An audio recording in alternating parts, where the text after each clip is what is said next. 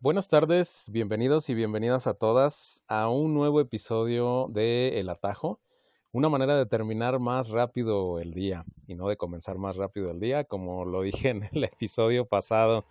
Ahí se me fue, se me cruzaron los cables, tanto andar persiguiendo la chuleta, se me cruzaron los cables. Querías comenzar rápido y terminar rápido. Exactamente, y al final, ve, salió súper largo el episodio pasado con su final alternativo. Eh, tratamos de hacerlos eh, más dinámicos y menos largos, pero pues, la verdad a veces se alarga la plática. Y bueno, como ya escucharon, por ahí anda Kion. Kion, ¿cómo estás? Buenas tardes.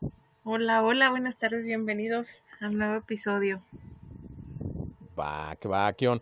Y bueno, ya me conocen, yo soy Ambush y en esta ocasión, o para este episodio del atajo, decidimos traerles por ahí algunas marcas icónicas que se nos fueron. Sí, ya ven que el mundo está bastante enmarcado, por decirlo de alguna manera. Tenemos a Coca-Cola, tenemos a Pepsi-Cola, Burger King, a McDonald's, tenemos a eh, Carl Jr., tenemos, bueno, un montón de marcas pero hay muchas marcas que desafortunadamente no han podido con el paso del tiempo y se nos van. Ni con un resucitador este, artificial pudieron lograrlo. Y bueno, precisamente de algunas de esas marcas les vamos a hablar el día de hoy. Marcas que se dieron más que nada en, en México, obviamente, o que se conocieron en México, porque bueno, también hay, hay por ahí, tenemos marcas internacionales pero son, digamos, eh, marcas que se vendieron en México, ¿no? Hay muchas marcas que yo creo que ni conocemos, ¿no? Marcas por allá en, Europa que a lo mejor muchos de nosotros ni conocemos y que ni siquiera se venden en México. Entonces, hablaremos de marcas que aunque fueron internacionales, pues eh, existieron en México o que fueron solamente eh, marcas nacionales.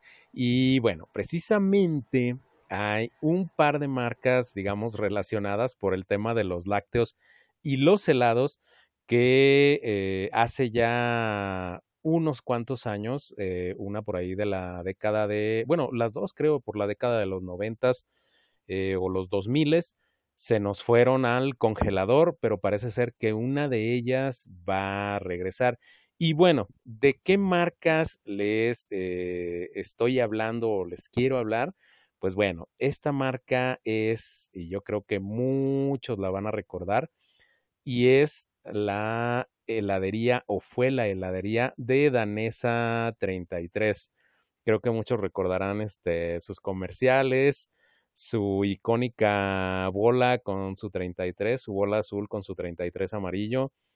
Y bueno, para los que no lo sabían, por ahí hay un comercial de Salma Hayek anunciando eh, Danesa 33. Creo que también está Hugo Sánchez eh, anunciando Danesa 33. O sea, y por ahí, sí, por ahí tenemos los comerciales y se los vamos a dejar en redes para que vean ustedes. Ahí, ahí empezó Salma Hayek y vean dónde está ahora. ¿eh? Así es que no hay nada pequeño, no, no hay que subestimar ningún comercial, no hay que subestimar ninguna mención, no hay que subestimar absolutamente nada. Vean hasta dónde ha llegado eh, Salma Hayek. Eh, digo, ahorita pues ya está así súper casadísima con un empresario francés, creo que es multimillonario, pero de cualquier manera pues ya ven que su carrera como actriz pues fue muy, muy buena, llegó a los Hollywoods, que no cualquiera llega a los, a los Hollywoods, al menos siendo mexicano, ya ven que les cuesta muchísimo trabajo pero ella lo logró. Y claro, no estamos para aquí para hablar de, Salma Hayek, sino de Danesa 33. ¿Cómo nació Danesa 33? Bueno, Danesa 33 nació en Lagos de Moreno, Jalisco, y fue eh, fundada por el señor Abraham Vega Aranda. Pero no crean ustedes que nació como una heladería, sino que primero era una fábrica de lácteos. Cuando el señor, el señor Abraham Vega muere, le deja eh, la fábrica, o, eh, se queda a cargo de su hijo Francisco Javier Vega Padilla. Y él es entonces el que eh, cambia el giro de la empresa, ya no, ya no solamente era, era una fábrica de lácteos, sino que se dedicaba a la producción de helados. Y es así, entonces, como nace eh, Danesa 33, que como, como esa, esa heladería, que era primero parte de la familia Vega Padilla, eh, se empezó a hacer muy famosa Nestlé voltea a verla cuando helados Nestlé, eh, perdón, cuando Nestlé era helados Nestlé o tenía el nombre de helados Nestlé, voltea a verla y dice, te la compro. Para, eh, pues ahora sí que, solidificarse o crear una marca más grande, los, los helados Nestlé, y pues vender eh, eh, sus, sus, paletas y sus helados. Pero, ¿qué es lo que hace Nestlé cuando la compra? Pues bueno, la mete en el congelador. No le da toda la importancia que la marca tenía ya, o sea, todo lo que había ganado la marca, lo pierde con Nestlé y entonces, pues, la meten, digamos, al, al congelador. Todo esto para que Nestlé promocionara su propia marca. Es algo raro porque Nestlé la había comprado para trabajar sus marcas con Danesa 33, pero al parecer pues no le gustó, entonces la mete al congelador y eh, ellos empiezan a promocionar sus, sus, helados y sus paletas, o sea, propias de la, de la marca. Me suena más como a que la compró para no tener competencia. Para darles en la torre, sí, sí, sí, la, verdad es que eh, sí, así, así, así pudiera ser, así parece la verdad. Pero eso, bueno, pues eso sucedió, o sea, la compraron, la dejaron morir y lo que hacían era que ya no manejaban las heladerías, sino que Danesa 33 siguió, o sea, siguió funcionando, pero como una, digamos, como una submarca de Nestlé, donde eh, tú la podías ver en, helados y paletas que se vendían ya envasados, o sea, que sacabas de los refrigeradores del súper. Entonces ahí tenías la, marca esta de Danesa 33. Dice por ahí que eh, la vendieron a Herdes, que Nestlé vendió la, heladería o vendió la marca de Danesa 33 a Herdes junto con otras, junto con, con Mega, junto con Pelapop, también la, las vendió, o sea, vendió esas, todas esas marcas que según esto en un contratito de mil millones de dólares. Digo, a mí se me hace muchísimo dinero, ¿eh? Pero teniendo en cuenta, o sea, teniendo en cuenta las marcas que eran y pues ahora sí que el imperio tan grande que son los helados, pues creo que sí puede ser este, una realidad, aunque sinceramente se me hizo muy exagerado el número, pero sí, lo leí en una, en una revista de economía, así es que no creo que se hayan equivocado por ahí.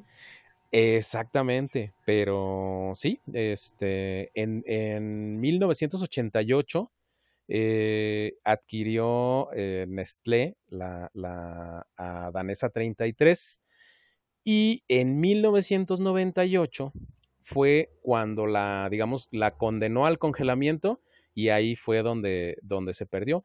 Después, pues se la vende a, se la vende a Herdes por mil millones de dólares con sus marcas de Mega Pela Pop y Extreme. Y eh, pues te digo, salen ahí, eh, como les comentaba, salen ya nada más en botes, ya no hay heladerías de Danesa 33. Y bueno, eh, ¿Qué es lo padre, digamos, de todo esto? Sí y no, porque pues ya sabemos que cuando una marca cambia de propietarios, pues muchas cosas cambian, ¿no? La producción ya no es la misma, eh, muchas veces los ingredientes ya no son iguales, etc., etc. Pero bueno, para no hacerles el cuento largo con esta, eh, el, el Helados Vida se dirige con el INPI, que es el Instituto Mexicano de la Propiedad Intelectual, para registrar el nombre y usar el nombre de Danesa 33, aunque en ese momento era propiedad de Herdes. Entonces entran en un litigio, acá mis amigos de Herdes y mis amigos de Nestlé, contra Helados Vida, y dicen, oye, pero es que nosotros seguimos utilizando la marca y como les digo, pues se utilizaba en botes, se utilizaba en empaques y todo esto, no, no como heladerías, pero se utilizaba en botes y en empaques. Y pues bueno, total que esto llegó al Supremo Tribunal de Justicia de la Nación y dijo el Supremo Tribunal de Justicia de la Nación, a ver, chavos, como ustedes ni la están utilizando, se la vamos a entregar a Helados Vida. Y entonces Helados Vida ya es propietario de la marca Danesa 33 Y se supone que a principios de este año, o sea, ya por estos meses, iban a abrir 15 sucursales en Guadalajara, México y Monterrey de Danesa 33. Por si estaban ustedes esperando eh, comer de esos helados, creo que a, muchas generaciones no les tocó. No sé si a ti te tocó, Kion, el este, helados Danesa 33. No, fíjate que no los... recuerdo. No los recuerdo. ¿De verdad no? Ni pues en bote, mucho menos este en sucursales, ¿eh? eran, de verdad, eran, eran este muy famosas, tenían sucursales por todos lados. Yo recuerdo pues, que cuando iba Pero a, lo mejor ya no existía. Ah, sí. Yo no dudo que fueran muy famosos, pero. Bueno, es que sí, fueron más bien de, fueron un icono más bien de los ochentas que de los noventas. Pero eh, cuando las desaparecieron, digamos que las metieron al congelador, fue en 1998. No sé qué edad tenías. Digo, si eras, si eras muy niña, ah. pero pues probablemente algún día te llevaron a comprar. Te compraron helado ahí o paleta ahí y nunca te diste cuenta de Danesa. Tal vez eso, eso sí puede pasar, eh, fíjate. Que a lo mejor sí me comí una, pero ni cuenta me di. Sí, sí, sí. Sí, puede ser, como eras como eras muy niña, pero bueno, pues ya van a regresar por si las quieres probar. Este, yo recuerdo que ya no van a saber tan buenas, eso sí. Eh, eh, es que eso es precisamente lo que les O bueno, no sé, digo, este tipo de negocios, no sé si se maneja así con las heladerías, pero por lo general cuando vendes te venden todo, ¿no? Recetas y Sí, bueno, no sé, preparaciones y pero pues pues bueno, la verdad está es que... ahí alguien que le echas los kilos, perdón. Sí, sí, no, no, no. Eh, la cuestión es los ingredientes, ¿no? Los ingredientes han ido cambiando y es lo que de repente platicamos. Por ejemplo, yo soy un fanático de la mayonesa y a mí la mayonesa ya no me sabe igual que me sabía cuando me llevaba mi mamá los sándwiches a la primaria. A mí ya no me sabe la mayonesa igual, ¿eh? te soy sincero. O sea, no me, sabe totalmente diferente. De, a qué sabía lo que comía de niño. De los, de los chocolates, de algunos dulces, de algunos pastelitos. Digo, sé que soy un, un dragón de primera, un dulcero de primera. Pero de verdad, todas esas cosas te prometo que ya no saben igual. O sea, no, no es lo mismo. Desafortunadamente, sí eh, cambia mucho el sabor, probablemente por los ingredientes, por todo lo que se usa en químicos por un montón de cosas, ¿no? Y, pues bueno, sí, como dices, probablemente Danesa 33 no vaya a volver a hacer lo mismo, pero por la nostalgia, pues ahí lo tenemos, ¿no? Hay que esperar el regreso de, de pues las probamos, 33. Yo recuerdo que que iba con eh, una tía de vacaciones a Colima y enfrente de su casa había una heladería danesa 33. Entonces, eh, pues de repente ahí íbamos, pues nos quedaba nada más cruzando una avenida de Camellón y le entrábamos ahí a los de Danesa 33. No sé si ustedes tienen alguna anécdota acerca de los de los Daneso 33 que nos puedan compartir ahí en, en, redes. Y bueno, la otra también, ya que estamos en los helados, pues hay que, hay que entrarle ahí a los helados, pues resulta ser la heladería Bing, que yo creí que todavía existía eh, por acá en, en Guadalajara, creí que todavía existía helados Bing y no, parece ser que todas cerraron ya. Y bueno, ¿quién fundó y cuándo fundó eh, helados Bing? No sé si helados Bing sí los recuerdas. No, creo que no. Eh, si no recuerdas Danesa 33. Sí, creo que sí, helados Bing, sí. Eso o sea, los Bing sí y Danesa 33 no. Órale, qué loco. O sea, Eso bueno, sí, de hecho todavía ahí me tocó ir a las plazas y había este eh, esas heladerías y ahí compraba mis helados, pero ya estaba más grande.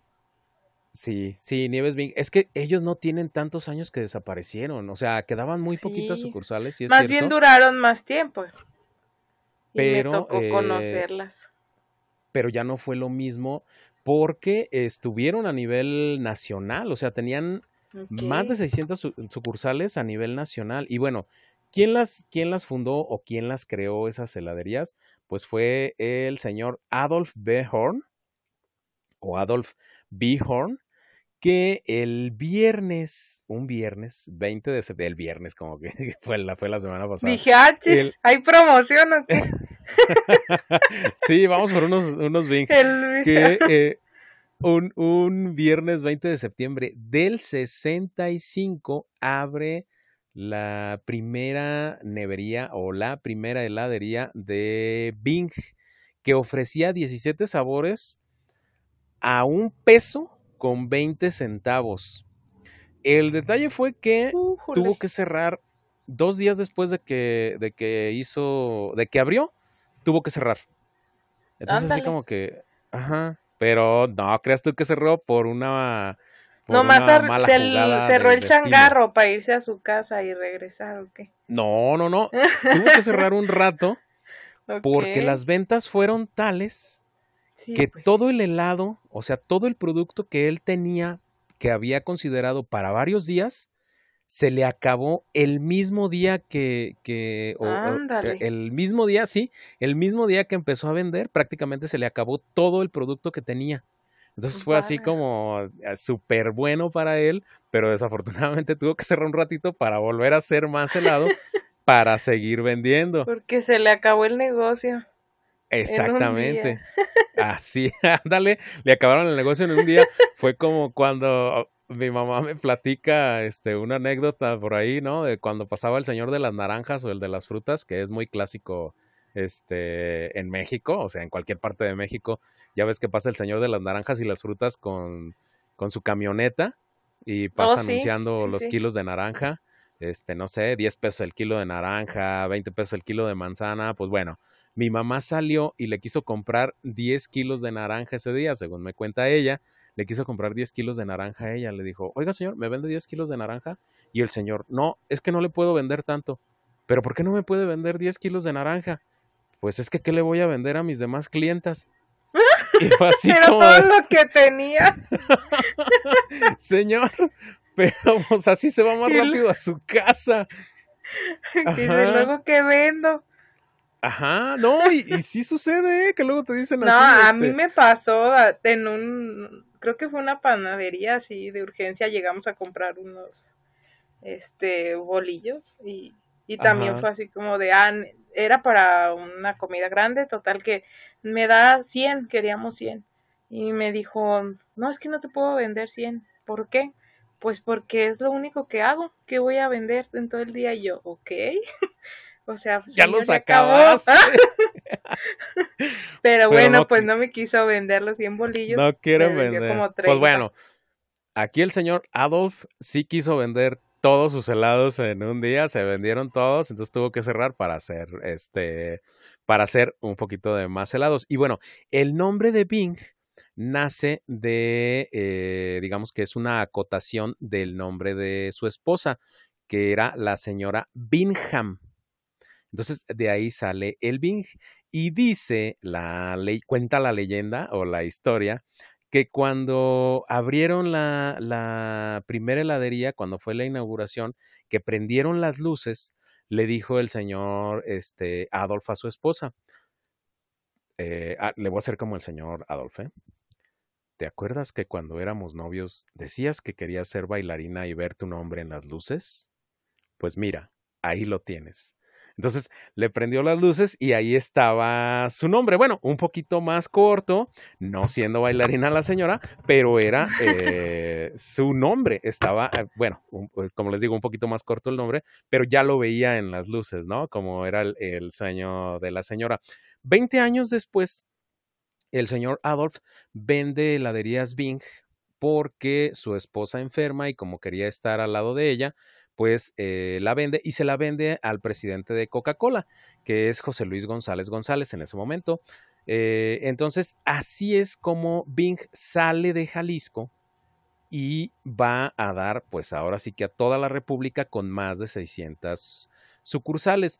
Pero desafortunadamente en 1995, cuando México cae en crisis económica, que eso pues ya ven que no pasa muy seguido por aquí, eh, la empresa pues tiene que asociarse con, con Unilever, quien después, por unos desacuerdos que tuvieron por ahí eh, el señor González con los Unilevers, se queda totalmente con el, con el nombre y se queda con, ahora sí que con todos los activos, ¿no? Se queda con la totalidad de la, de la 2 Bing. Y bueno, pues dice eh, el señor este, José Luis González, no se queda de brazos cruzados y va con Adolf B. Horn, que a él le había comprado helados Bing, y le dice, oye, pues ayúdame. Y entonces hicieron helados Dolphy, que el, eh, dice la leyenda que el señor José Luis González le puso Dolphy precisamente por eh, el nombre del señor Adolf, que era como su asesor. O sea, lo escriben, es que Adolf lo escriben como escriben eh, el de Adolf Hitler, pero también lo escriben al final con eh, PH. Entonces, por eso lo de Adolf y lo de Dolphy. ¿Sí? Y eh, pues bueno, Dolphy aún sigue vigente. De hecho, a mí me gustan mucho los, los granizados de Dolphy. Hace muchísimos años que no me como, que no me como uno, pero esa fue como la historia rápida de helados Bing y dónde quedó este helados Bing. La verdad no recuerdo haber ido a comprar eh, muchas nieves a helados Bing. No soy, también no soy muy de, de nieves, pero sí recuerdo haberlas visto por todos lados, o sea, por plazas, sí, yo recuerdo haberlas visto por calles, ajá, o sea, por un montón de lados. Y pues no, eh, ahora sí que ya caminaron. Hace muchísimo tiempo que sí ya no las veo por ningún lado. Fíjate que no pues, sabía ese dato de las de las Dolphy y esas casi no, no me llama la atención. Yo sí recuerdo que en Bing pasaba buen pato. Pues es, sí. o sea, digamos que fue prácticamente lo mismo. Ahora sí que el señor ya, ya se sabía la fórmula, eh, nada más, eh, ahora nada más fungió como asesor, ya no era necesario que, que él hiciera su, de nuevo su heladería, no tenía la necesidad, ya la había vendido, pero nada más fungió como asesor. Y pues mira, pues ahí están, o sea, están funcionando las, las Dolphy y las, las Bing con todo y el carrusel y sus letras rosas así, no sé si se acuerdan ustedes.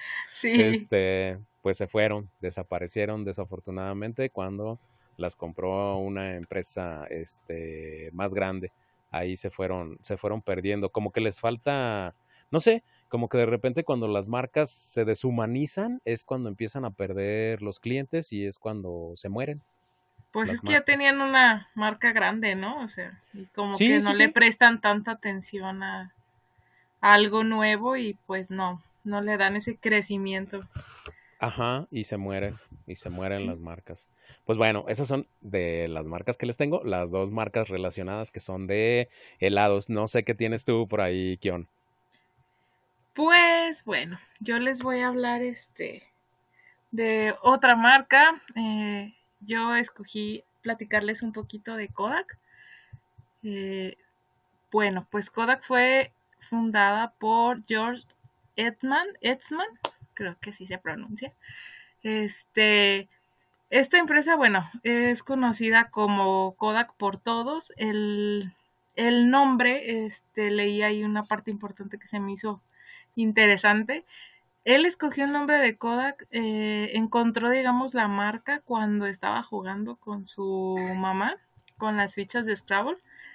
Y para él la letra K era como una letra muy fuerte. Y entonces ahí, mientras estaban en el juego, formaron esta palabra Kodak y para él fue su, su marca este, decidió iniciar con, e, con, ese nombre, ¿no? Y bueno, esa compañía fue fundada en el año de 1892 en Estados Unidos y se dedicó al diseño, a la producción y a comercializar todo lo que tuviera que ver con el equipo fotográfico.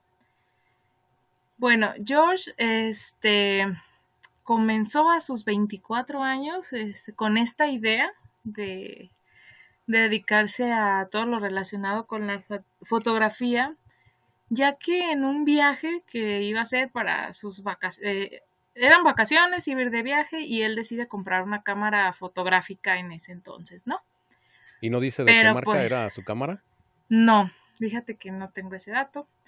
Pero la cosa es que quiero que sepas que no logró tomar una sola fotografía. de su viaje. Sí, ah, por eso precisamente te preguntaba, porque seguramente algo le pasó. Ya ves que también este, pues Netflix. más eh bien eso le pasó. Ajá, sí, porque ya ves que, que el creador de Netflix este, cuenta la historia, digo, no, no te quiero interrumpir mucho, pero cuenta la historia que él estaba harto de tener que ir a entregar las películas. Entonces dijo, a ver, ¿cómo le puedo hacer para ver una película, rentarla o verla, pero que no tenga que ir a entregarla? O sea, sí, por lo general te pasan estas cosas y dices, ay, no, no quiero volverlo a hacer, ¿no? y, tú inventas. Luego a él se le olvidaban, se le olvidaba entregar las películas y pues le, le, ya ves que te hacían cargos, exacto, te hacían cargos. Y una situación parecida pasó con PayPal, pero bueno, no, no te quiero interrumpir. Entonces, compró su cámara, se fue tendido como bandido a las vacaciones y resulta que no pudo tomar ni una che foto. no, pues muy buena cámara, muy buena cámara. Pues bueno, entonces no puedo tomar una sola fotografía. Esto es porque pues se dice que no era nada fácil utilizar una cámara en aquellos tiempos, ¿no? Y de hecho tuvo que pagar a un fotógrafo para que le diera clases particulares para poder empezar en esto del mundo de la fotografía, ¿no? Y, saber utilizarlas, pues él quería conocer cómo, cómo funcionaba todo eso, ¿no? Para poder mejorarlo. Entonces le estuvo dedicando mucho tiempo a, todo esto después de su trabajo. Él trabajaba en un banco y de hecho se dice que su futuro como banquero era muy, muy prometedor. Pero él, a pesar de eso, pues decidió renunciar a su trabajo y pues se empezó a dedicar a esto de hacer la fotografía más accesible para cualquier persona. Durante más de 100 años, pues ah, fue una empresa muy, muy conocida por las cámaras y las películas fotográficas. Y actualmente, este, pues dicen que se está ahí reorientando en sus actividades a otros mercados, ya ahorita les, les platico. Estuvo en la fotografía digital, estuvo en la impresión digital, que es como lo que queda actualmente de Kodak este, igual no sé si han visto que tienen sus kioscos de impresión ahí en algunas farmacias, sobre todo me ha tocado verlos, entonces es como pues lo que les queda ahorita de su fuerte, ¿no? La impresión. Y Sí, digo, debatiéndose entre la vida y la muerte, porque sí están así. es correcto, ya, porque pues ya no imprimimos demasiadas fotos, la verdad. Y bueno, este, de hecho en el 2020 no traje ya muchos datos de esos porque, bueno, yo creo que muchas empresas hicieron lo mismo, que ya en el 2020 se empezaron a dedicar a vender productos farmacéuticos.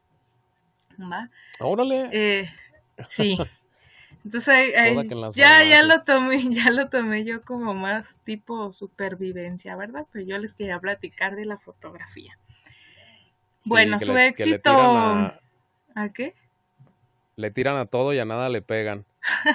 pues bueno, pues es las patas de ahogado, ¿no? Para no morir. Así y Su, su gran éxito comercial, pues fue cuando este, crearon el carrete. De, esto fue en 1888, que es lo que sustituyó a las placas de cristal que se empleaban antes eh, para hacer la toma de, de las fotografías y en ese mismo año lanzaron una cámara, la cámara Kodak 100 Vista, que utilizaba carretes de 100 fotos. Y bueno, este tenían una campaña cuando lanzaron esta cámara que con una frase especial que decía, "Usted aprieta el botón, nosotros hacemos el resto." Que era como la idea que él tenía, ¿no? De que la gente ya no se la viera tan complicada. Solo les decía, usted tome, tome fotos y nosotros aquí vemos cómo la imprimimos, ¿no? ya. es que hay, una cosa, digo, perdón que te interrumpo, pero hay una cosa ahí. En, en 1882, dijiste 1892. 88, ah, 92, sí, cuando. 1892, ajá cuando, cuando inicia Kodak con todo eso. Entonces, que se fue a sus vacaciones y, todas esas cosas, ¿no? Yo recuerdo cómo eran las cámaras fotográficas, o sea, nada que ver con lo portátil que tenemos ahorita. Entonces, imagínate, pues, para el flashazo necesitabas como medio kilo de pólvora. Y luego te metías ahí como en una casita, entonces imagínate. Y luego para, para volver a caminar después, yo creo que ni veía. Exacto, no, pues por eso no pudo tomar ni una foto, imagínate. O sea, si le quieres tomar una, una fotografía, no sé, a aves que van volando, a cosas en movimiento, pues pasas buenas noches, porque pues en ese momento, pues como le hacías, ¿no? Digo, hay, hay que agradecer que tenemos ahorita así como los las fotografías muy, muy a mano y que son, eh, pues, no sé, pues ahora sí que, que la gente tiene muchos recuerdos de, de, eso. Aunque, pues hay personas que sí, definitivamente exageran, ¿no? Que le toman fotografía, pero hasta la uña del dedo chiquito del, pie, la verdad. A un eh, perro como sin fotos, ¿no? Y se ve como va caminando. Ándale, hacen su GIF, este, pero de puras, eh, pues sí, así son los GIF, ¿no? Pero Exacto, pero le hacen su GIF así como en tiempo real. En lugar de, de hecho, van a decir que somos super oldies, ¿verdad? Pero yo también tengo aquí una cámara viejita de, de carrete todavía. A ver si también les, les paso por ahí una fotito. Órale, esas ya ni se usan. No, pues no se usa, ahí está.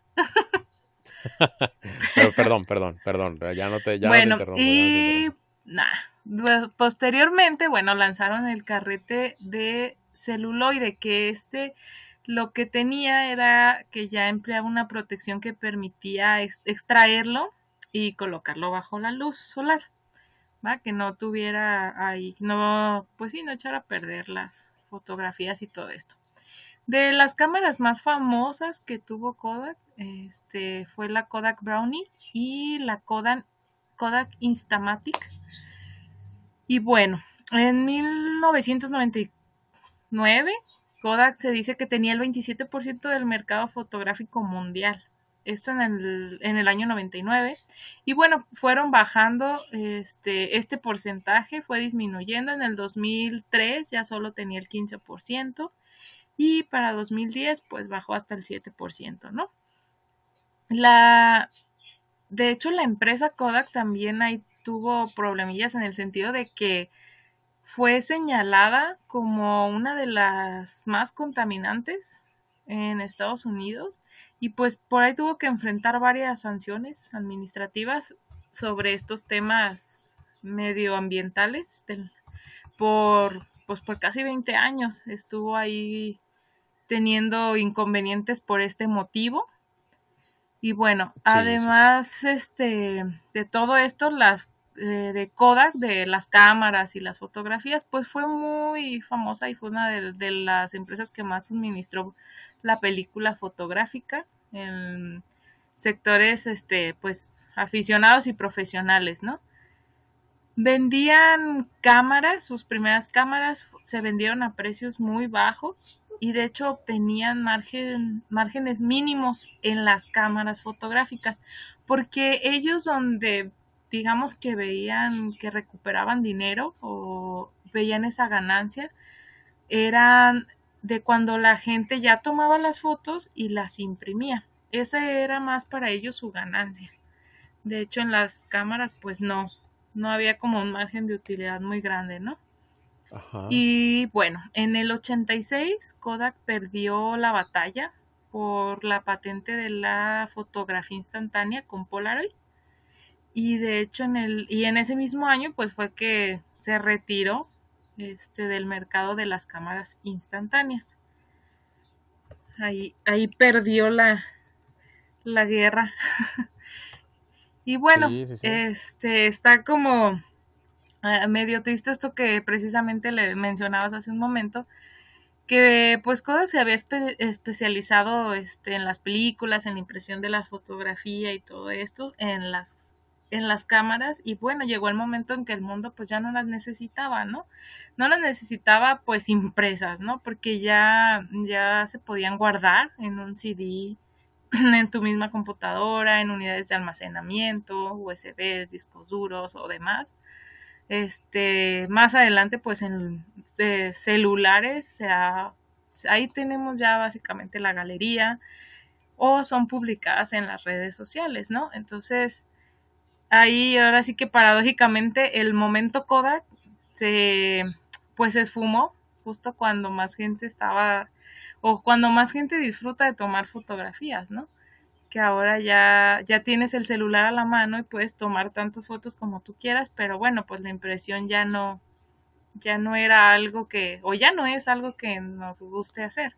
A lo mejor sí de vez en cuando una que otra, o por más bien necesidad, no por gusto, pero pues ya casi todo está guardado en un celular, ¿no?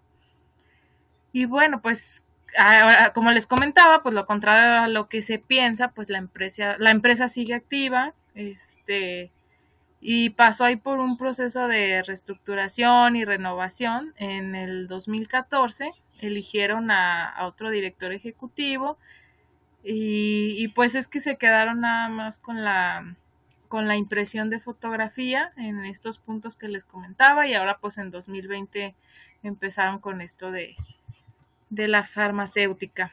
Y bueno, George, que fue el fundador, este, les, esa es como curiosidad que encontré, este, pues él se pegó un tiro en el corazón, de esta manera es que él murió en marzo de 1932.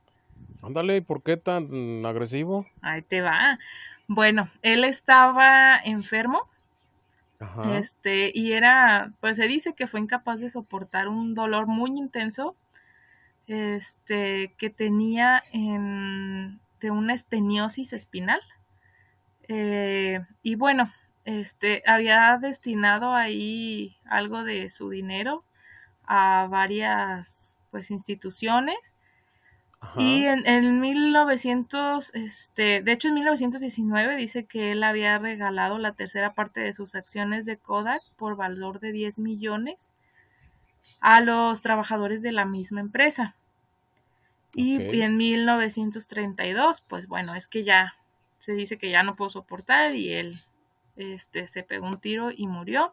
Y dejó una nota de suicidio en la que dejó un mensaje que decía a mis amigos, mi trabajo está hecho, ¿por qué esperar? Entonces, así, así fue como como muere este señor y pues ahí es algo de lo que les traía de Kodak. Órale, estuvo acá medio trágico, ¿no? ¿Qué onda con eso? No llores. mueres no de una llores. enfermedad. No, no lloro, no lloro, pero sí está, está medio, digo, está, está feyón. Claro que sí se decía. Pues sí, no, pues yo sí soy de la idea, digo, no de, no tan trágico, ¿verdad? Porque, pero sí está, está, estaría muy padre, pues, que cuando ya tienes alguna de estas enfermedades que digo ni te dejan moverte, te están ahí matando del dolor y todo, pues dices, ¿para qué, no?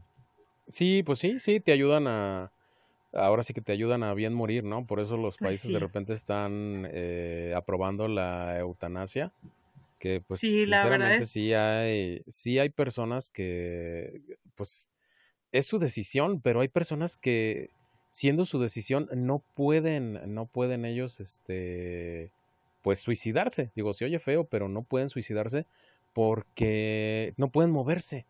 Entonces ha sido una vida de estar tendido, una vida de que no haces absolutamente nada, que te tienen ahí nada más, ¿no? Fue co- como lo que le pasó a este Christopher Reed, que, que hizo a Superman en las cuatro primeras películas, bueno, al menos en las de los, creo que fueron los setentas y los ochentas, que ya ves que se cayó de un caballo eh, y quedó tetrapléjico, perdón. Sí, Y pues sí, digo, él al menos tuvo una vida antes de todo eso y podrías decir que disfrutó, pero sí debe de ser así como una experiencia no muy padre el hecho de que antes podías hacer todo y ahora no puedes hacer absolutamente nada sin ayuda y que dependes de alguien para pues hacer este todas tus cosas, ¿no? Eh, Que fue lo que le pasó al, al pobre hombre este de, de Superman. O por ejemplo, eh, digo, aunque él fue muy reconocido y todo, Stephen Hawking, ya ves que tenía una enfermedad ah, sí, degenerativa que lo dejó en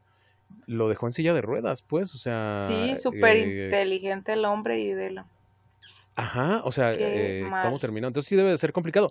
Quizás ellos, pues no, obviamente no era así como de, ah, me quiero morir y todo esto, ¿no? Aparte, digo, porque tenían la, la manera o el modo de, de tener personas que les ayudaran a ellos, pero sí hay personas, bueno, eh, obviamente el señor este de Kodak, ni modo que no, que no fuera a tener, sí, No, pero yo digo que ya ¿no? depen- ya depende de uno, ¿no? o sea, de tu manera de ver las cosas y si dices, ay, pues ya, ¿qué voy a hacer? O no quiero vivir así o así, pues ya como que depende de uno, ¿no? O de alguien que sí tiene ganas de quedarse a pesar de todo. Sí, sí, sí, sí. De hecho, eh, creo que Pedro Armendáriz, que fue un actor de la época del cine de oro mexicano, eh, le dio cáncer. Dicen, dicen, a mí no me creas, dicen que fue porque en una película de James Bond filmaron en unos lugares donde había radiación, creo, donde hubo, hicieron pruebas, este, no sé si atómicas o, nucleares, no sé si a lo mismo, creo que no. Este, entonces, como hicieron pruebas ahí, eh, perdón, hicieron pruebas y, ahí filmaron unas partes de una película de James Bond.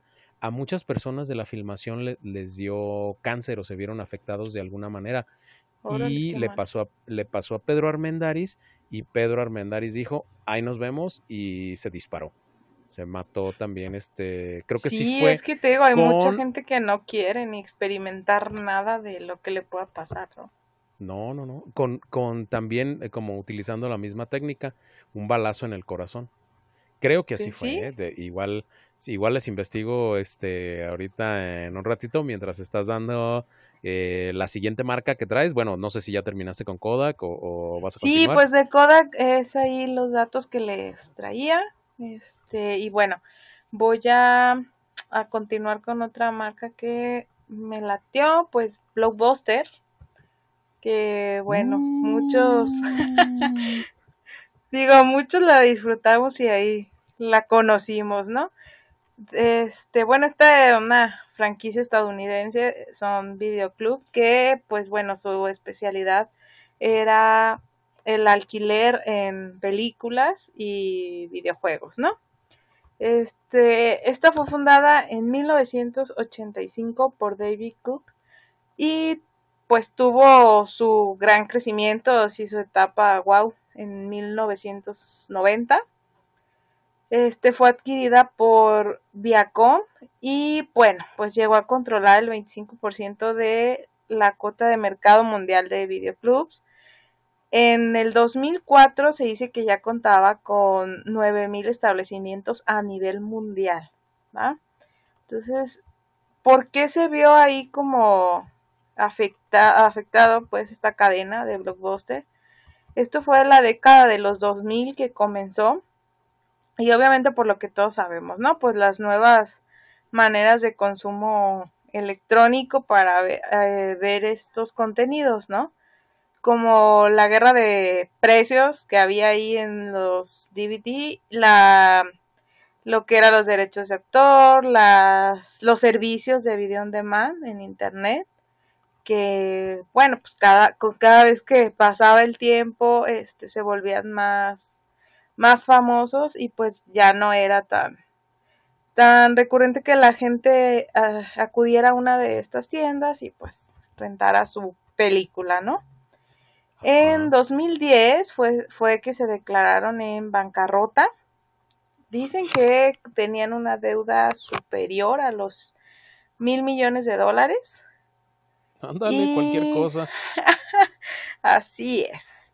Y bueno, eh, perdón, estos de las empresas y las marcas hablan de dinero como si fueran lentejas y frijoles, ¿no? Oye, sí, yo, te, yo tenía tres kilos.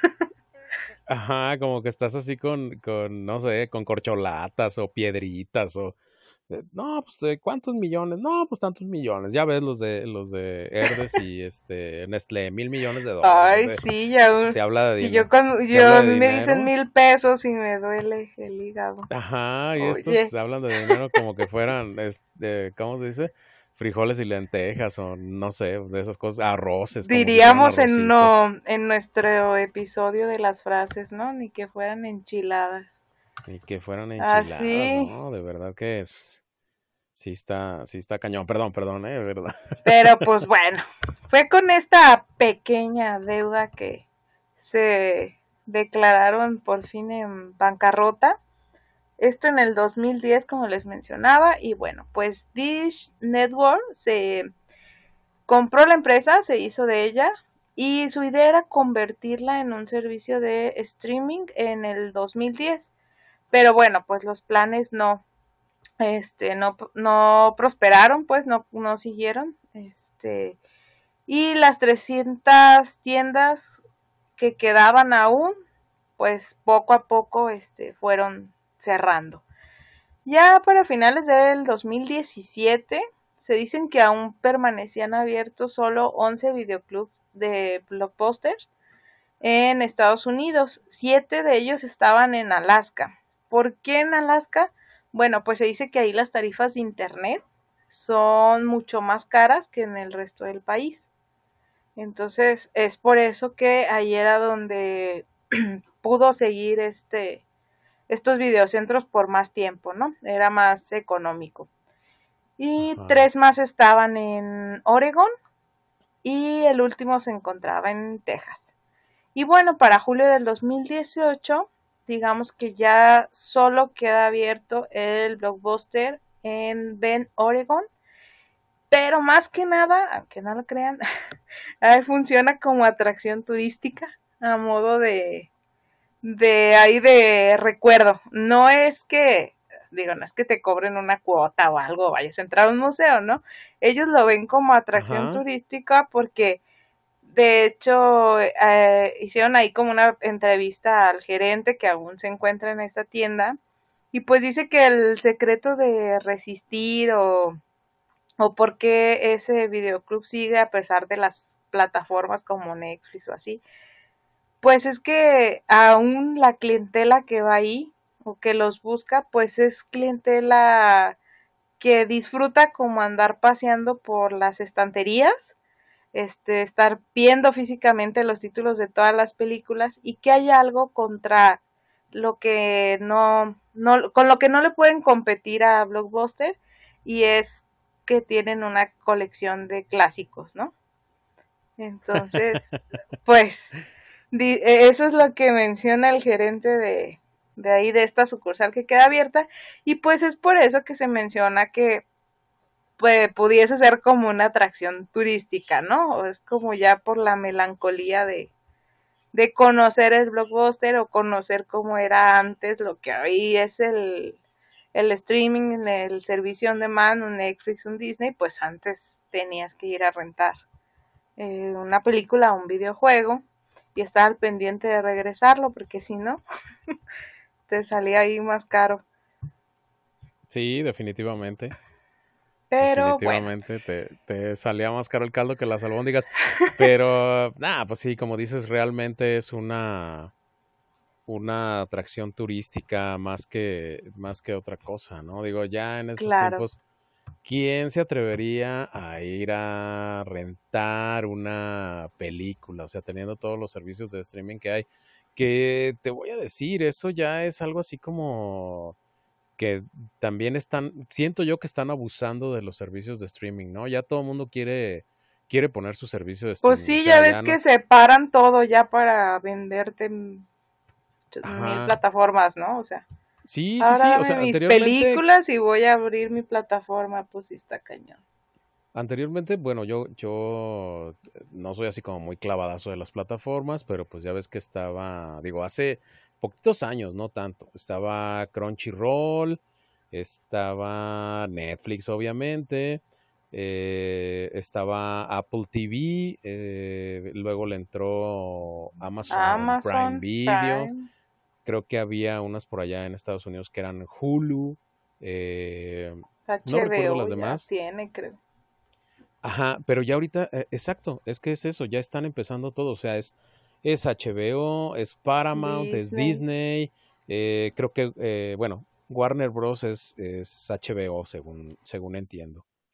Entonces, pero sí, ya, o sea, ya, ya están súper abusando de esto de las plataformas de streaming. Entonces al rato pues no sé, para cualquier, eh, para poder ver una película en específico vas a tener que rentar una, una plataforma, entonces pues sí está así medio, está medio... Pues sabes, digo, yo, yo sí concuerdo en una parte en eso de que dice pues de los clásicos, porque en mi caso sí hay muchas películas que yo veía pues ahí en mi juventud o en mi niñez, que luego no las encuentras ya en ningún lado, ni en DVD, ni nada, ¿no?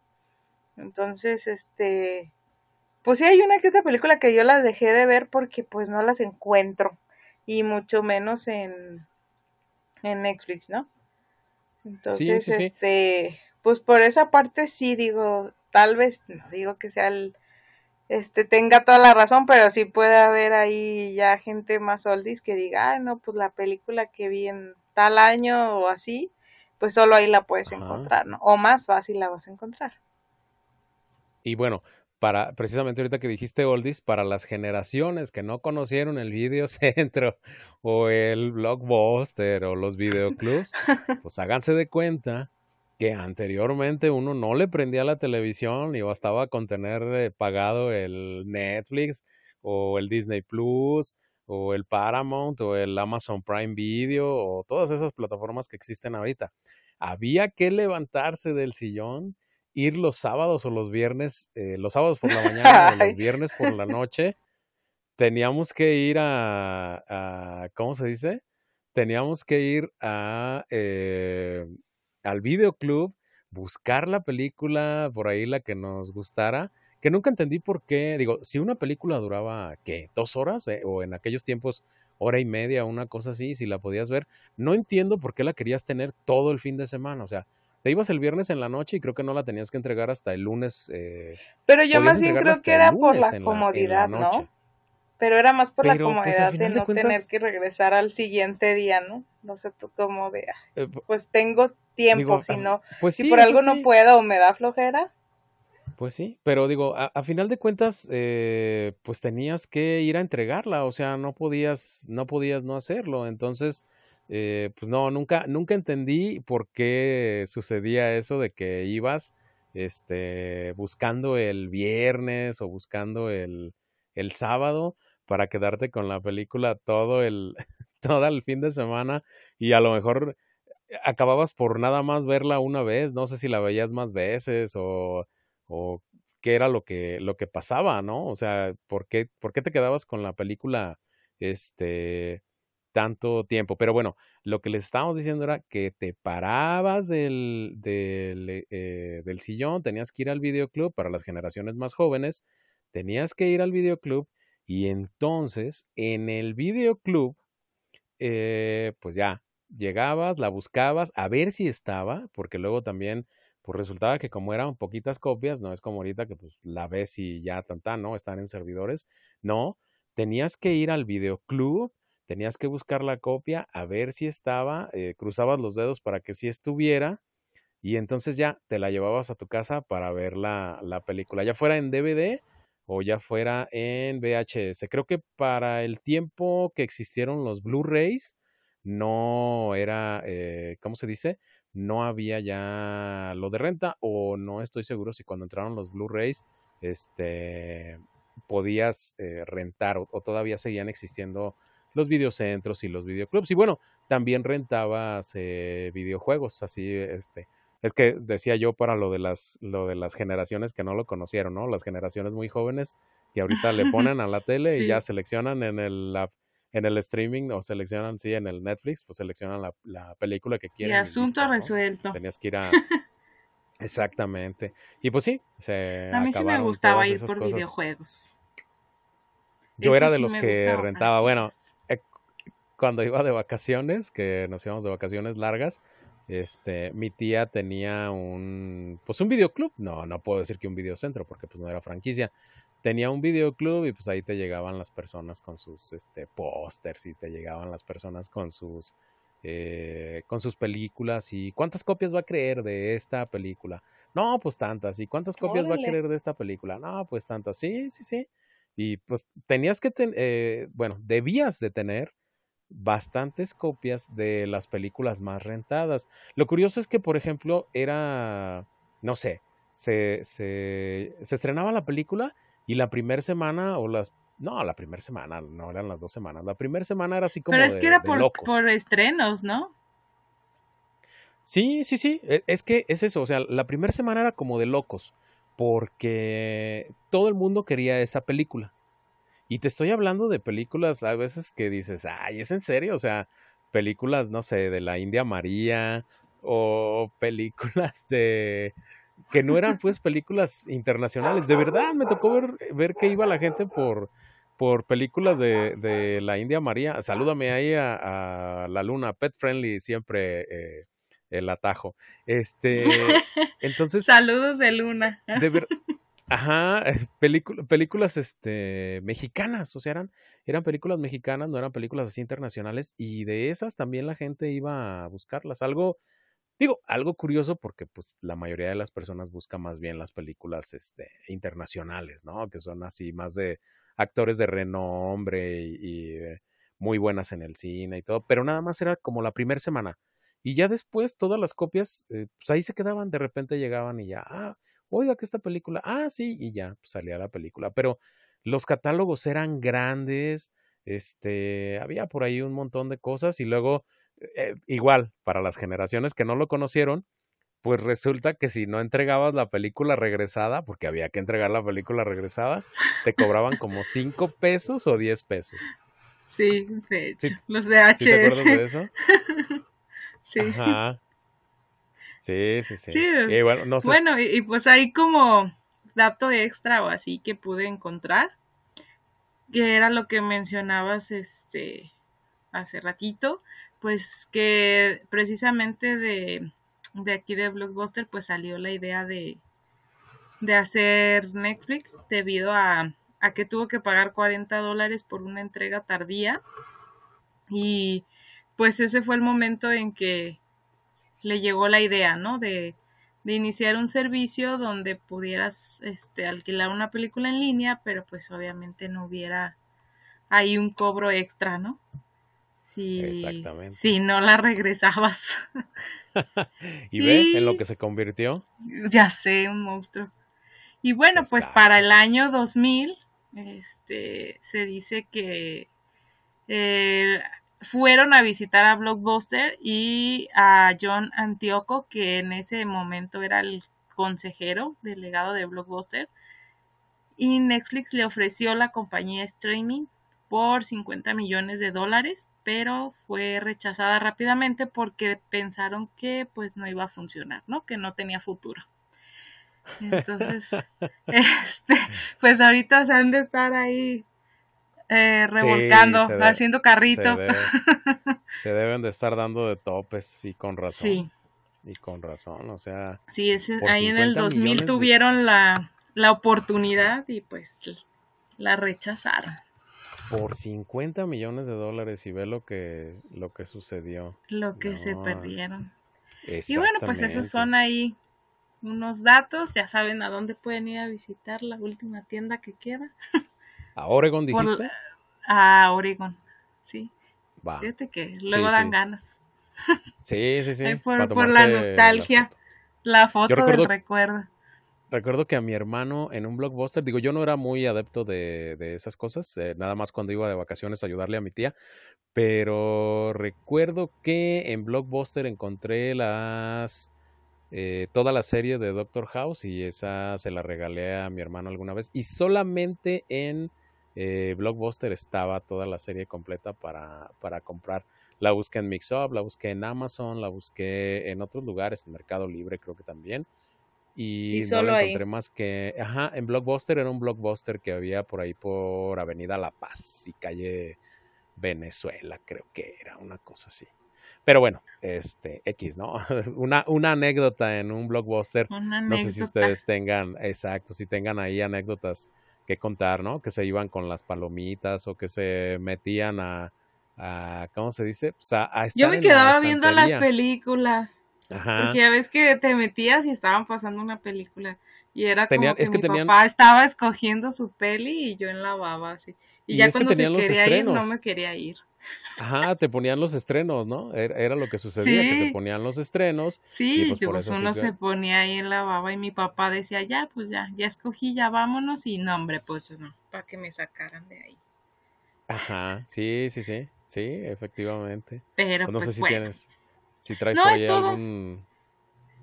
¿No traes, ¿No traes otro dato? ¿No traes otra empresa? No traigo otra empresa por el momento.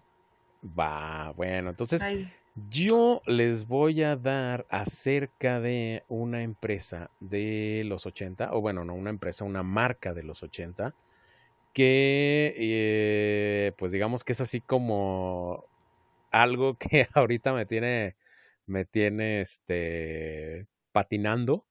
De repente a mí me gusta, digo, para los que no lo sabían, de repente a mí me gusta comprar tenis, tenis de, pues, por lo regular, ahorita digo, las marcas que dominan son Reebok, son Adidas, son Nike. Em, no sé si hay por ahí alguna otra que se me esté escapando. Pero bueno, en aquellos tiempos, o sea, en los ochentas, finales de los ochentas, hubo una marca que no sé si vayan a recordar. Eh, digo, eh, yo de repente la recordé y dije, bueno, ¿qué pasó con esa marca? La marca se llama o se llamaba bueno, no, se llama porque, ahorita vamos a ver por qué, se llama World of Troop y fue una marca que tuvo sus mejores años a principios de los 90 y finales de los 80. Y esta marca, pues bueno, fue algo así, ¿cómo decirlo? Pues algo loco, porque la marca en menos de tres años ganó muchísima notoriedad. O sea, al, grado de que esa marca la podías encontrar en tianguis, en lugares, eh, pues no digamos que remotos, pero en, en, lugares que era difícil encontrar otras marcas. Y bueno, ¿cómo se funda esta marca de, de el World of Troop y qué onda con todo esto? Bueno, la marca nació en una tienda en Nueva York en por ahí de 1987, 1986 eh, cuando andaba, eh, bueno, en 1985, el primer Windows, el Windows 1.0, que lo busqué y sí es algo impresionante. Dices, ¿qué onda con eso? Eh, Madonna sacaba su Material Girl. Y bueno, un, un judío dueño de una tienda de tenis, precisamente, en el Bronx, de 25 años, que su tienda era llamada The Jew The Jew Mans, que era algo así como pues, eh, el hombre judío, ¿no? O la, pues no sé, no soy muy bueno con las traducciones, mejor no me meto con las traducciones porque ya ven lo que pasó el otro día. Eh, con, el, con el silbato azteca. Entonces, mejor no me meto en traducciones. Pues bueno, ellos vendían ahí eh, lo clásico, ¿no? los Air Force One, vendían, este, no sé, vendían de Adidas, vendían de, de otras marcas, y entonces, eh, pues la gente de repente como que no se arrimaba mucho ya a ese tipo de tiendas porque lo que buscaban era algo exclusivo. Pero eh, cerca de ahí, bueno, no, no tan cerca, pero sí algo cerca, había un sastre que estaba haciendo eh, sudaderas de cierto pelo, de terciopelo, pues. Estaba haciendo sudaderas ah. de, sudaderas de terciopelo y las estaba cobrando a 300 dólares. O sea, 300 dólares por ahí de 1985 1986. Entonces, sí era una buena lana, ¿no? 300 dólares. Y turistas japoneses que pasaban por ahí se quedaban con esas sudaderas. Eh, el mismísimo Mike Tyson pasó por ahí, se quedó con una sudadera de esas porque lo que buscaban era exclusividad. No buscaban tanto la marca, sino la exclusividad. Entonces, este chavo vio esa oportunidad, Teddy Held, y dijo, a ver, a ver, a ver, aquí qué está pasando. Pues bueno, creó su propia marca precisamente para que fuera como exclusiva y vendía las cosas como si fueran premium, aunque las personas que compraron World of Troop decían que no eran tan premium. Pero pues eso no importaba, ¿no? Porque de repente fue así como un super boom, o sea, como la burbuja de las cuestiones estas del internet, por allá también en los, en los 90 en los 2000 que agarró muchísimo auge. Bueno, pues algo, algo más o menos le pasó a, Teddy Held. Funda su marca junto con eh, su hermano Harvey y eh, un, un, coreano, William Kim ellos forman o fundan la marca de World of Troop, que también era conocida solamente como Troop, y precisamente era lo que vendía. Vendía exclusividad, no vendía tanto eh, pues la marca, porque la marca acababa de nacer, pero en tres años era una, una marca de ropa urbana de las más grandes. O sea, les digo que acá en los tianguis los vendían. La verdad, muchísima gente compraba World of Troop. Yo me acuerdo, o sea, tú lo, veías, lo podíamos ver en, México, en los tianguis, y como les digo, en lugares así de, de pueblitos, o sea, tianguis de pueblos, que decías, ¿cómo llegó hasta allá la marca? Sí, o sea, era de verdad, de verdad, era, era algo impresionante porque estás hablando que eran los ochentas, o sea, principios de los noventas, no, no estás, este, pues como ahorita, que ya todo está súper globalizado y en cualquier lugar encuentras cualquier cosa. Eh, eh, no, no era, no era así en aquel, en aquel momento. Entonces, empezó a ganar millones de dólares, o sea, decenas de millones de dólares, porque en muchísimos países del mundo se empezó a vender la marca. Y bueno, no fue una cuestión de marketing lo que le dio en la torre ni nada.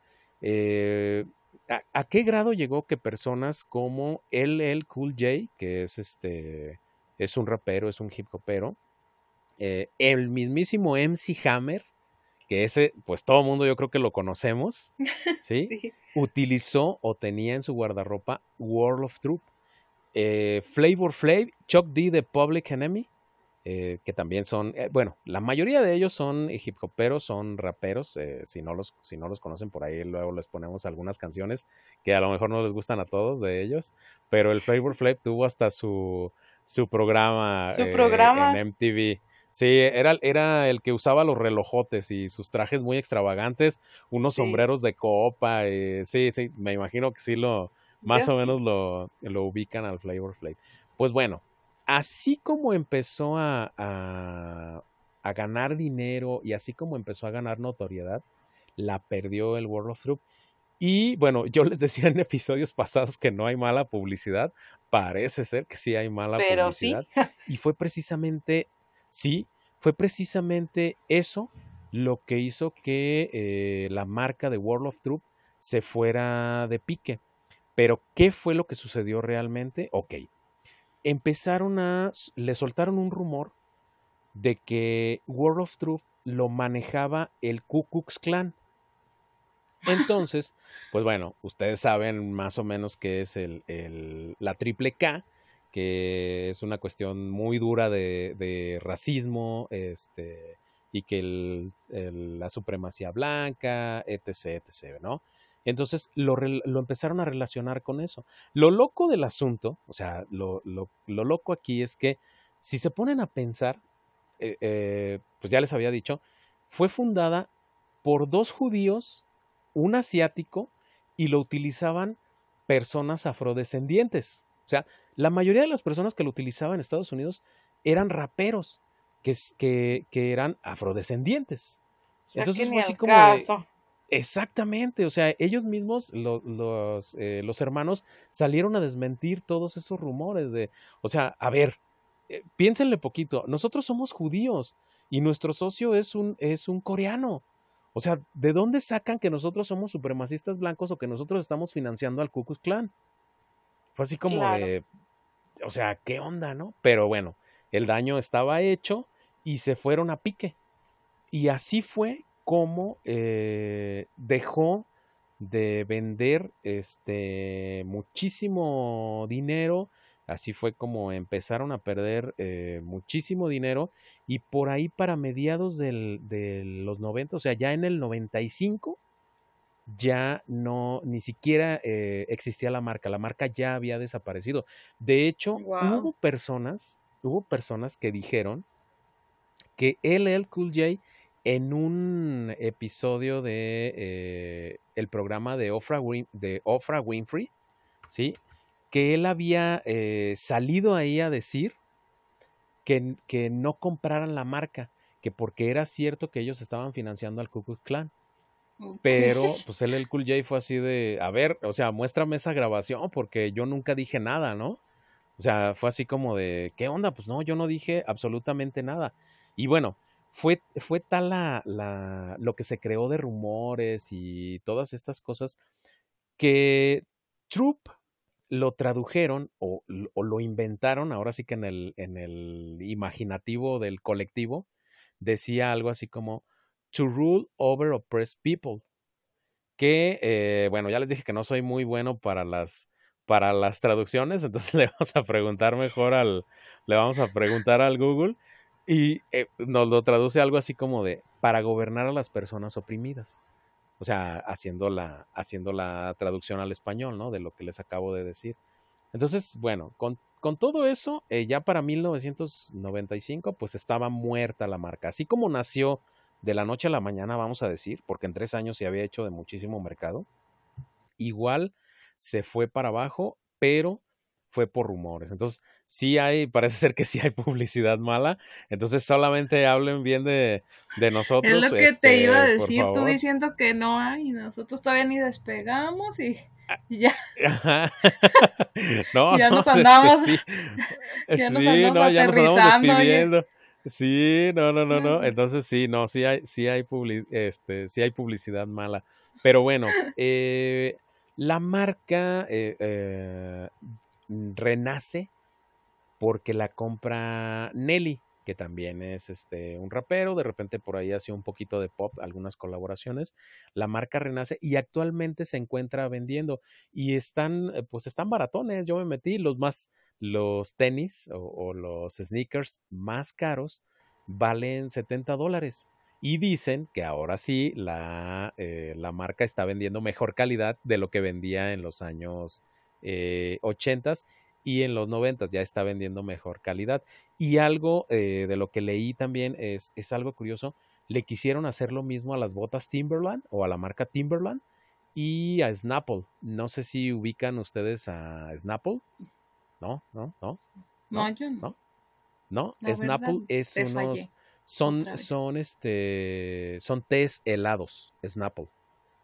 Hacen bebidas, este, bebidas Lo mismo pues, en eh. cuestión del, de hacer ahí la publicidad mala. Exactamente, lo mismo en rumores. O sea, y también con lo mismo, con el Ku Klux Klan. También los relacionaron con el Ku Klux Klan. Nada más que ellos sí aguantaron los, los catorrazos, hicieron este, campañas publicitarias, ajá, se pusieron vivos, hicieron campañas publicitarias y pues la, la salvaron pero se les hicieron lo mismo o les quisieron hacer lo mismo a Timberland y a Snapple. Ahorita las marcas están muy vivas. Y lo que pasa es que Snapple parece ser que trae en su logotipo o en sus botellas, trae una pequeña K. La verdad, yo estuve buscándola por todos lados y no la encontré.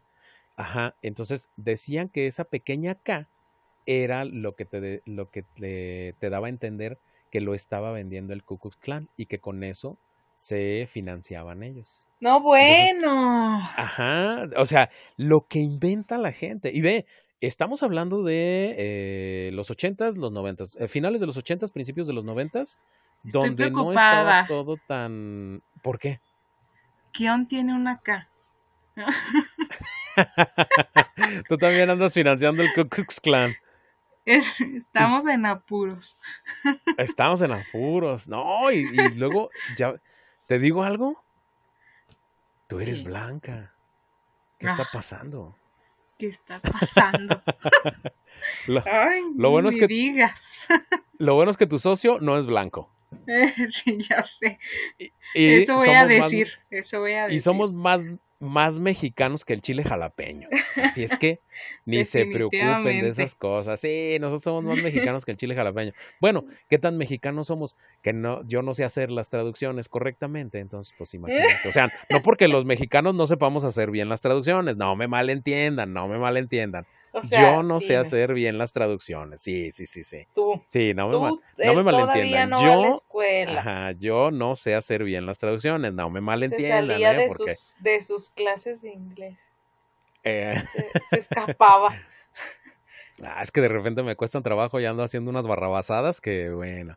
Y pues bueno, ahorita vuelve, está, está renaciendo la marca después de, de, 30 años, o sea, renace después de 30 años. Y eh, hay algunas piezas que están exhibidas en, en Europa sobre todo muchas piezas de las de las de endenantes que se vendían de endenantes, de endenantes están exhibidas en, Europa de la marca de World of Truth. No sé si ustedes lo recuerdan. Yo la verdad estuve buscando comerciales porque recuerdo que había comerciales de World of Truth. El nombre de los comerciales. no pude, de verdad, no pude encontrar ningún comercial del World of Troop.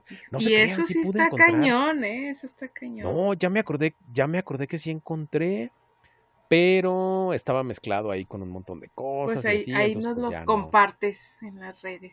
ya no jaló.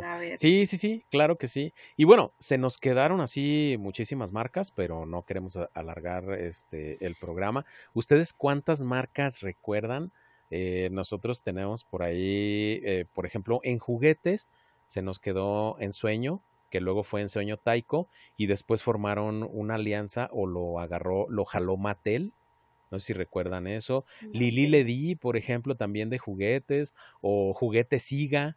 Apache todavía sigue vigente, ¿eh? Avalancha todavía funciona. La marca Avalancha la absorbió Apache, ahora son Avalanchas Apache. Eh, Showbiz Pizza Fiesta. Eh, Ah, no ese sé sí si me tocó. Todo lo demás no. Yo estaba así como de, ¿qué dijo? Cho- Chobis Pizza, sí, Chobis ese Pizza sí, Fiesta. ese sí me tocó.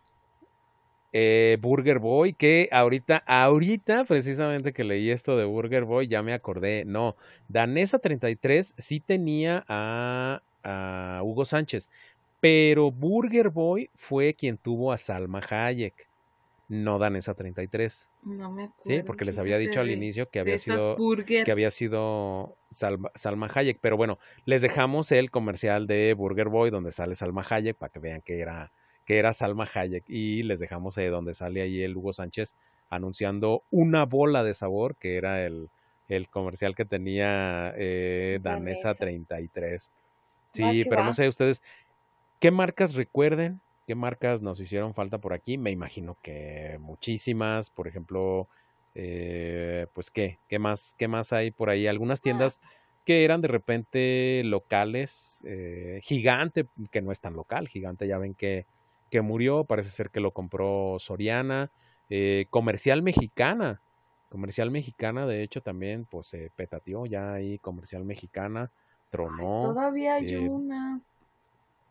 pero ya son megas y también las compró Soriana.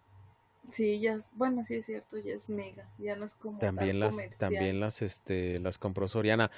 Eh, Los recientemente, multicinemas había, ¿verdad? multicinemas de Organización Ramírez, claro, sí, sí, sí, con sus permanencias voluntarias, con sus palomitas metidas de contrabando y tus aguas, la mamá que llevaba su bolsa como para acampar, que decían, ¿qué pasó, señora? Pues, ¿qué lleva ahí? ¿Lleva un niño o qué?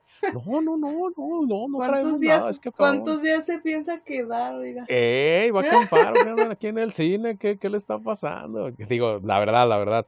¿Cuántas personas no nos llevaron nuestras mamás o nuestros papás o tíos o quien haya sido una persona mayor y ahí llevaba, ajá, llevaba los lonches, los dulces, las palomitas, las aguas, porque pues antes no era, no era tan fácil meter este, comida a los cines. Ahora, bueno, yo recuerdo en el 2019 cuando iba a los cines, no manches, hace un año. En el 2019, cuando todavía iba a los cines, eh, te metías con un bote con agua y no pasaba nada. Y en aquellos tiempos, en los 80s y los 90s, no podías hacer eso. Te decían, deje su bote allá afuera. Compren la dulcería, por favor. No, pues, Pero sí. Por eso hacían su itacate y se metían. Ajá. Pero sí, eh, ¿cuántos hicieron eso, no? En los, en los multicinemas y luego Cinemas Organización Ramírez, que luego pasaron a ser este Cinépolis, pero creo que ya no eran del mismo, del mismo señor, o, o no sé, la verdad no lo sé, y bueno, pues ya después nacieron más cines, ¿no? Investigaremos Sí. después. Cinemex, sí, sí, sí, claro que sí. Y pues bueno, les, no les, no alargamos más esto. Ojalá ustedes recuerden algunas marcas más que nos puedan decir por ahí, nos puedan ayudar, que tengan anécdotas con, con ciertas cosas, no sé, con Videocentro, con Blockbuster, Ah, sí. con... Ajá, Videocentro, pues era como la versión mexicana, ¿no? De, de Sí, de Blockbuster. Bueno, yo sí lo veía. Ajá, yo sí lo veía, que era como la versión mexicana de, de Blockbuster. No sé si perteneció a Televisa. No estoy seguro, la verdad, pero pues, me imagino que sí. De repente por los comerciales que se veían, la verdad es que podría pensar que, que pudo haber pertenecido a Televisa. Hablando de Televisa con su servicio de Blim, ¿cuántos tienen Blim? A ver, cuéntenos. No. ok. No sé, digo, hay series por No ahí que a mí me hacen reír, ¿eh? nada al respecto. Ok, ok, ya no diré nada porque creo que nada más me estoy quemando. Sí. Entonces, Sí, pues creo que ya, ya les dejamos, les dejamos las redes, los dejamos este, descansar y por ahí pues les, les ponemos algunos comerciales para que recuerden todas esas marcas que nosotros vimos en nuestra niñez, en nuestra infancia, en nuestra juventud, en nuestra adolescencia y que pues desafortunadamente se fueron porque otras cosas llegaron mejores o más nuevas o simple la sencillamente las olvidaron. O las olvidaron, ¿no? Como el caso de Danesa 33 y de Bing y pues algunas otras más que se fueron por ahí. Entonces, pues les dejamos las, las redes. No sé si las quieres decir, ¿qué onda? ¿Quieres que las diga yo? Este, no sé. Bueno, creo que ese es mi trabajo en este podcast. En Instagram y en Twitter nos encuentran como arroba el atajo guion bajo K. Y en Facebook, pues búsquenos como el atajo. Y ahí estamos, seguimos batallando, pero bueno, ahí como el atajo nos encuentran, pueden ver el, la fotito del logo. Este, de hecho, también si nos buscan como Kion o Ambush, ahí por ahí aparece. ¿va? Entonces, Ah, Ahí están unos Eso no tips. sí, Sí, ya. eso, eso no sabía. Ese es un bueno. tip para que nos puedan encontrar más rápido también en Insta. Como ahí tenemos nuestros nombres no muy comunes, entonces si nos buscan así, tal cual Kion o Ambush, pues también es otra manera de que puedan dar con las redes sociales. Pues nos despedimos. Este fue un episodio más de El Atajo. Esperamos que les haya gustado. Recuerden, una manera de terminar más rápido el día. Nos escuchamos en el siguiente episodio. Cuídense mucho, pórtense bien. Nos vemos o nos escuchamos. Nos Bye. escuchamos. Bye.